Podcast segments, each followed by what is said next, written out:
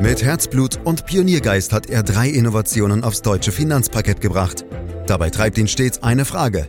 Wie können wir die Menschen in Deutschland zu besseren Anlegern machen? Karl Matthäus Schmidt, Vorstandsvorsitzender der Quirin Privatbank und Gründer der digitalen Geldanlage Quirion. Freuen Sie sich auf Klug anlegen, den Podcast zur Geldanlage. Kaum ein wirtschaftliches Thema treibt die Menschen seit drei Jahren mehr um als die Inflation. Grund genug, sich dem Thema einmal ganz grundlegend zu nähern. Was ist Inflation eigentlich genau? Warum spürt man die rückläufige Inflation in vielen Lebensbereichen noch gar nicht? Und was bedeutet Inflation für die Geldanlage? Um diese und weiterführende Fragen dreht sich unser heutiger Podcast, meine Damen, meine Herren. Sie können ihn übrigens überall da abonnieren, wo es Podcasts gibt, zum Beispiel bei Spotify.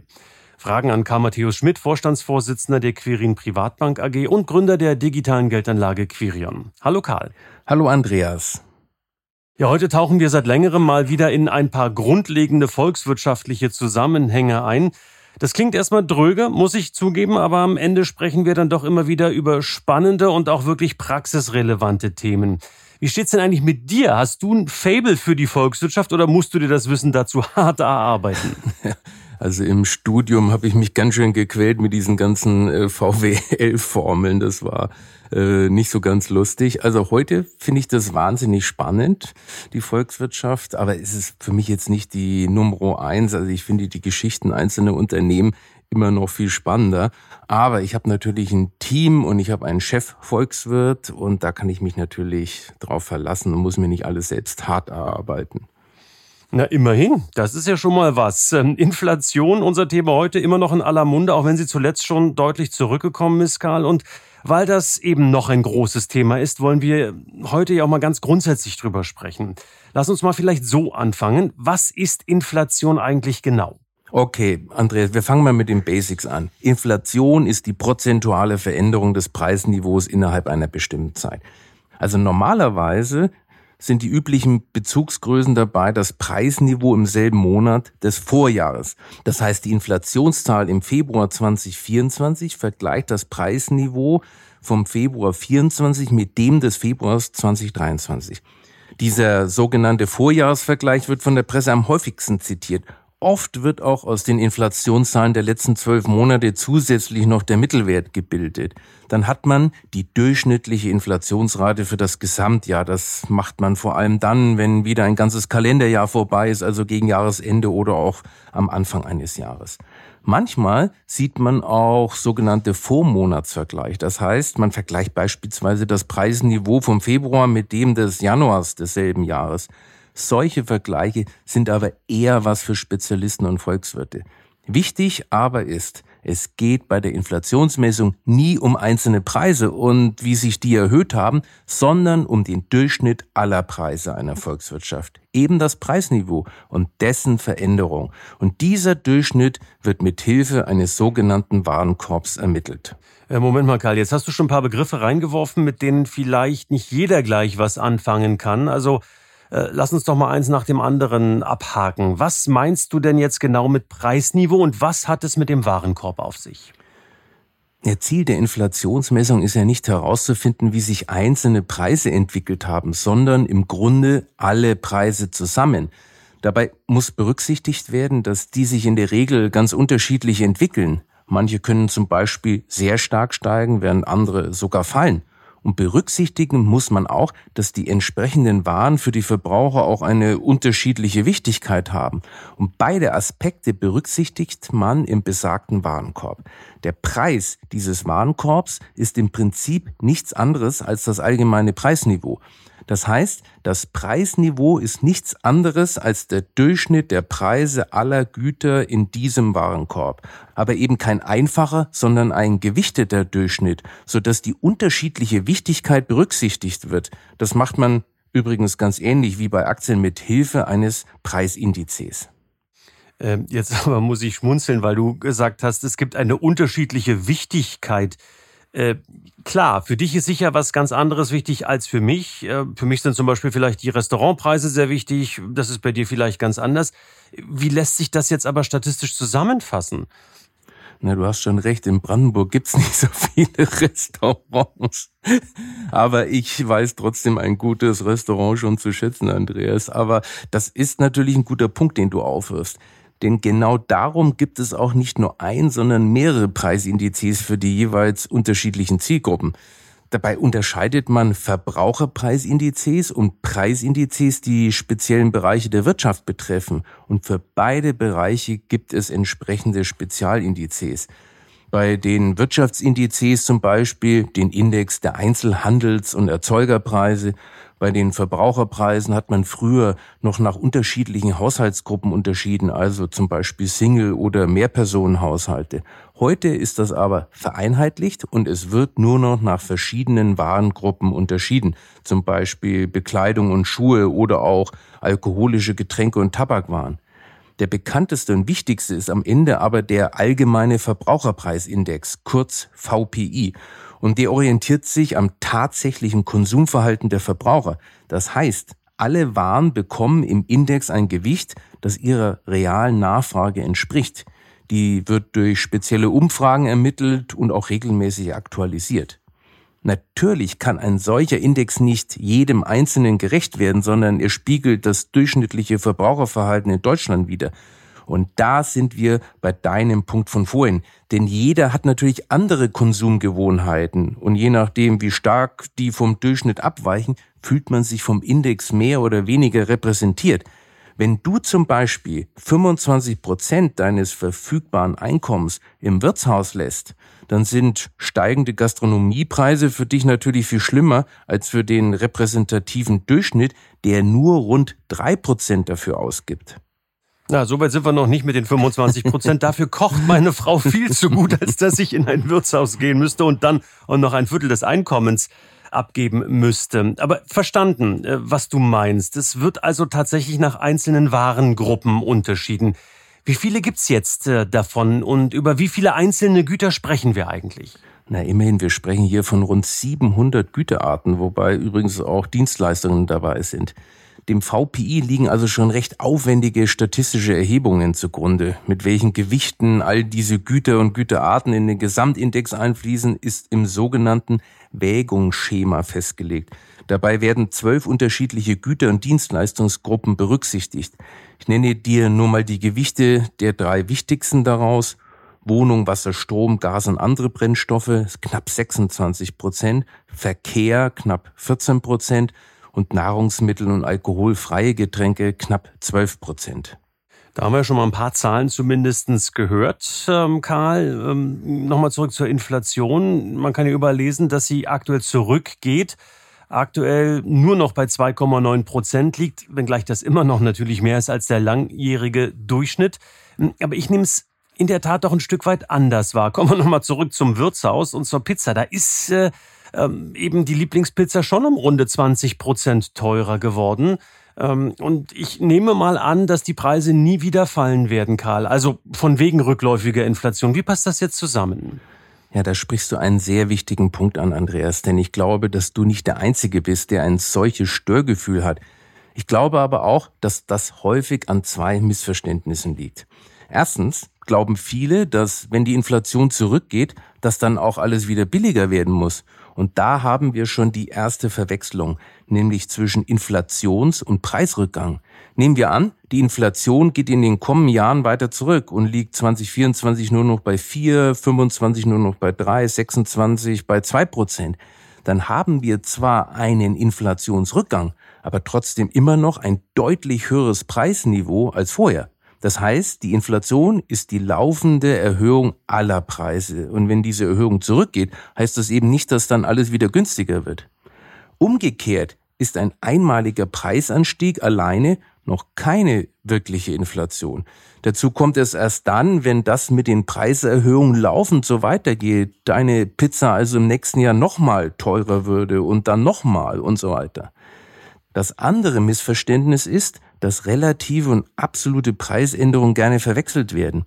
Immerhin könnte es ja sein, dass nur deine Pizza teurer würde, aber alles andere mehr oder weniger gleich geblieben ist. Das wäre dann lediglich eine Verschiebung sogenannter relativer Preise, aber keine Inflation. Was aber natürlich speziell für dich, der offenbar gerne Pizza isst, so wie ich übrigens auch, trotzdem sehr unangenehm ist. Ich gehe aber mal davon aus, dass bei deinem Lieblingsitaliener alles mehr oder weniger teurer geworden ist, sodass wir es in dem Fall nicht nur mit relativen Preisverschiebungen zu tun haben, sondern wirklich mit einer Inflation. Um die Sache auf den Punkt zu bringen, Andreas. Erst wenn sich mehr oder weniger alle Preise laufend weiter erhöhen, spricht man von Inflation. Nicht schon bei einem einmaligen Preisschub und auch nicht bei einzelnen Preisen, auch wenn das natürlich genauso wehtun kann. Karl, du hast vorhin schon mal eine Abkürzung verwendet. VPI, Verbraucherpreisindex. Ähm, kennt der eine oder andere, vielleicht auch nicht. Manchmal gibt's auch den sogenannten HVPI, also noch mehr Abkürzung. Harmonisierter Verbrauchspreisindex heißt es dann. Jetzt was steckt da dahinter? Oder? ja, das hat was mit der Eurozone zu tun, Andreas. Es gibt ja innerhalb der Eurozone eine einheitliche Geldpolitik durch die Europäische Zentralbank und deren wichtigste Aufgabe ist die Inflationsbekämpfung. Deshalb braucht man natürlich auch in allen Euro-Ländern eine einheitliche Inflationsmessung und deshalb wird in allen Ländern neben dem gewohnten Preisindex, also dem VPI, auch ein sogenannter harmonisierter Index HVPI ermittelt und der macht dann die Inflationsraten über alle Länder vergleichbar. Und dieser harmonisierte Index der einzelnen Länder, der wird dann zu einem europäischen Inflationsindex zusammengefasst. Und an den orientiert sich dann wiederum die EZB mit ihren geldpolitischen Maßnahmen. Und der liegt übrigens bei 3,1 Prozent, also die harmonisierte EU-Inflationsmessung gegenüber 2,9 bei uns in Deutschland. Diese 2,9 Prozent klingen ja schon mal wieder ganz gut, vor allen Dingen, wenn man das mit den Inflationsraten vor einiger Zeit vergleicht. Da waren es um die 10 Prozent. Also die Richtung stimmt. Denkst du, dass der rückläufige Trend so bestehen bleibt? Das heißt, erreichen wir denn bald wieder das Notenbankziel von 2 Prozent? Insgesamt dürfte der Trend auch über 2024 hinweg weiter rückläufig sein, aber er wird sich etwas verlangsamen und der Weg nach unten wird wahrscheinlich etwas holpriger und nicht mehr so geradlinig sein wie zuletzt. Der Grund ist, dass sich die Inflation zumindest schon teilweise in der gesamten Volkswirtschaft festgesetzt hat und das macht ihre Bekämpfung für die EZB besonders schwierig. Die großen Preistreiber der letzten Jahre waren ja vor allem die Energiepreise, die in der Spitze fast 40 Prozent gegenüber ihrem Vorjahresniveau angestiegen sind. Und auch die Nahrungsmittelpreise mit einem Plus von in der Spitze 20 Prozent. In diesen beiden Bereichen sind die Inflationsraten aber mittlerweile wieder sehr deutlich zurückgekommen. Die Energiepreise sind Ende letzten Jahres gegenüber dem Vorjahresmonat sogar schon wieder gefallen. So eine Entwicklung ist übrigens gar nicht so ungewöhnlich. Denn Energie- und Nahrungsmittelpreise schwanken tatsächlich deutlich stärker als alle anderen Inflationsbestandteile. Darum gibt es auch eine spezielle Inflationsrate, bei der diese beiden Bestandteile rausgerechnet werden, die sogenannte Kerninflationsrate. Und wenn die höher ist als die normale Inflation, dann ist das ein Anzeichen dafür, dass sich die Inflation tatsächlich schon verbreitert und festgesetzt hat. Leider liegt die Kerninflation aktuell mit 3,4 Prozent tatsächlich höher als die normale Inflation, die ja bei 2,9 Prozent liegt. Das heißt, man muss davon ausgehen, dass die Anstiege bei Energie- und Nahrungsmittelpreisen bereits auf andere Bereiche durchgeschlagen haben. Die Inflation hat sich also schon etwas stärker festgesetzt. Das sieht man zum Beispiel auch bei der Lohnentwicklung. Das heißt jetzt nicht, dass man sie nicht mehr los wird, sondern dass die Rückkehr auf ein normalen Niveau noch etwas dauern wird. Dann lass uns mal einen Schwenk machen, Karl. Welche Auswirkungen hat denn eine hohe Inflation auf Anlegerinnen und Anleger? Das sind in erster Linie natürlich auch Konsumenten und damit haben sie mit der Inflation die gleichen Probleme wie du und ich auch. Aber darüber hinaus haben speziell Anlegerinnen und Anleger noch ein weiteres Problem. Durch die Inflation wird nämlich der sogenannte Realwert ihres Vermögens weniger. Und mit Realwert ist ganz konkret die Kaufkraft des Vermögens gemeint. Das heißt, wie viel Güter und Dienstleistung ich mir letztlich mit meinem Vermögen kaufen könnte. Nehmen wir an, du hast heute 100.000 Euro zur Verfügung. Die aktuelle Kaufkraft dieser 100.000 Euro beträgt natürlich auch 100.000 Euro. Aber wenn wir es mit einer Inflation von sagen wir mal drei Prozent zu tun haben, dann wird die Kaufkraft dieser 100.000 Euro mit der Zeit immer weniger. Nach fünf Jahren zum Beispiel ist die Kaufkraft deiner 100.000 auf gut 86.000 Euro gesunken. Nach zehn Jahren auf gut 74.000 Euro und nach 20 Jahren auf nur noch gut 55.000 Euro. Also nur noch die Hälfte des ursprünglichen Vermögens und das bei einer Jahresinflation von lediglich drei Prozent. Äh, Karl, ich würde ganz gerne nochmal deine Zahlen hinsichtlich Kaufkraft und Realwert äh, diskutieren wollen. Kannst du es vielleicht noch ein Stück konkreter machen? Was bedeuten jetzt zum Beispiel die genannten 74.000 Euro, von denen du gesprochen hast? Bleiben wir bei den 100.000 von vorhin. Damit kannst du dir ja heute eine bestimmte Menge an Gütern und Dienstleistungen kaufen, einen Warenkorb sozusagen. Und der Wert dieses Warenkorbes, das heißt die aufsummierten Preise aller seiner Güter, beträgt heute natürlich 100.000 Euro. Darum ist der heutige Realwert oder die Kaufkraft, das meint das Gleiche, deine 100.000 Euro ebenfalls 100.000 Euro. Wenn wir es jetzt aber über zehn Jahre hinweg mit Preissteigerung von drei Prozent pro Jahr zu tun haben, dann werden die Güter in deinem fiktiven Warenkorb immer teurer. Das heißt umgekehrt, dass du dir mit deinen 100.000 Euro immer weniger davon kaufen kannst. Und jetzt kommt die Antwort auf deine Frage. Die Kaufkraft von 74.000 Euro besagt, dass du dir in zehn Jahren für 100.000 Euro nur noch so viele Güter kaufen kannst wie heute für 74.000 Euro. Hm, okay. Wie kann man sich denn jetzt am besten dagegen schützen? Da gibt es nur einen Weg, Andreas. Du musst in Anlagen investieren, deren Renditepotenzial über der Inflationsrate liegt.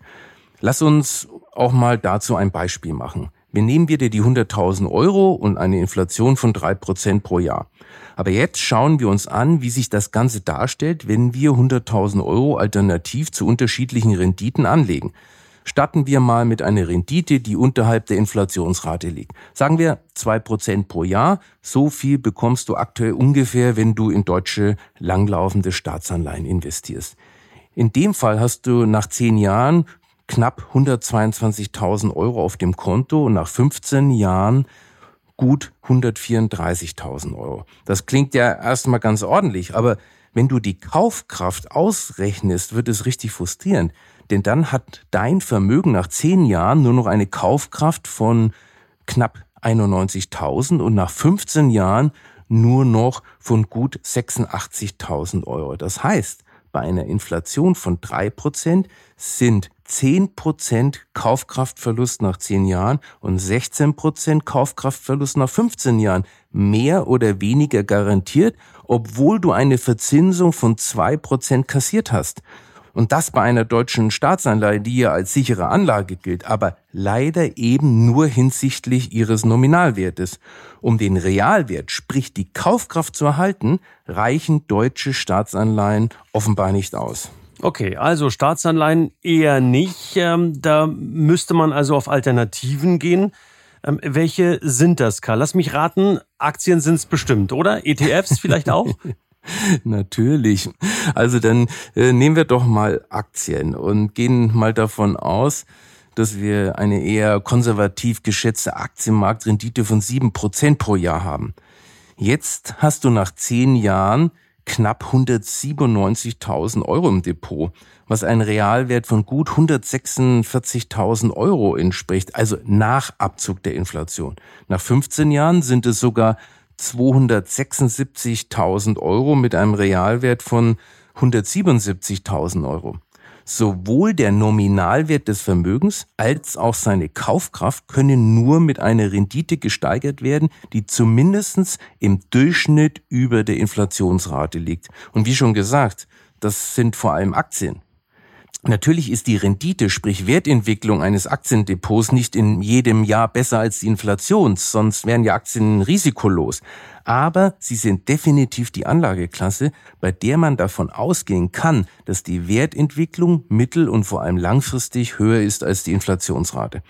Allerdings setzt das voraus, dass nicht in einzelne oder wenige Aktien investiert wird, sondern dass wir von einem Aktiendepot sprechen, das nach wissenschaftlichen Kriterien wirklich diversifiziert wurde. Also ich spreche hier von 10.000 Aktien und mehr. Erst dann kannst du fast mit Sicherheit davon ausgehen, dass du eine langfristige Wertentwicklung einfährst, die eine Realwertminderung verhindert.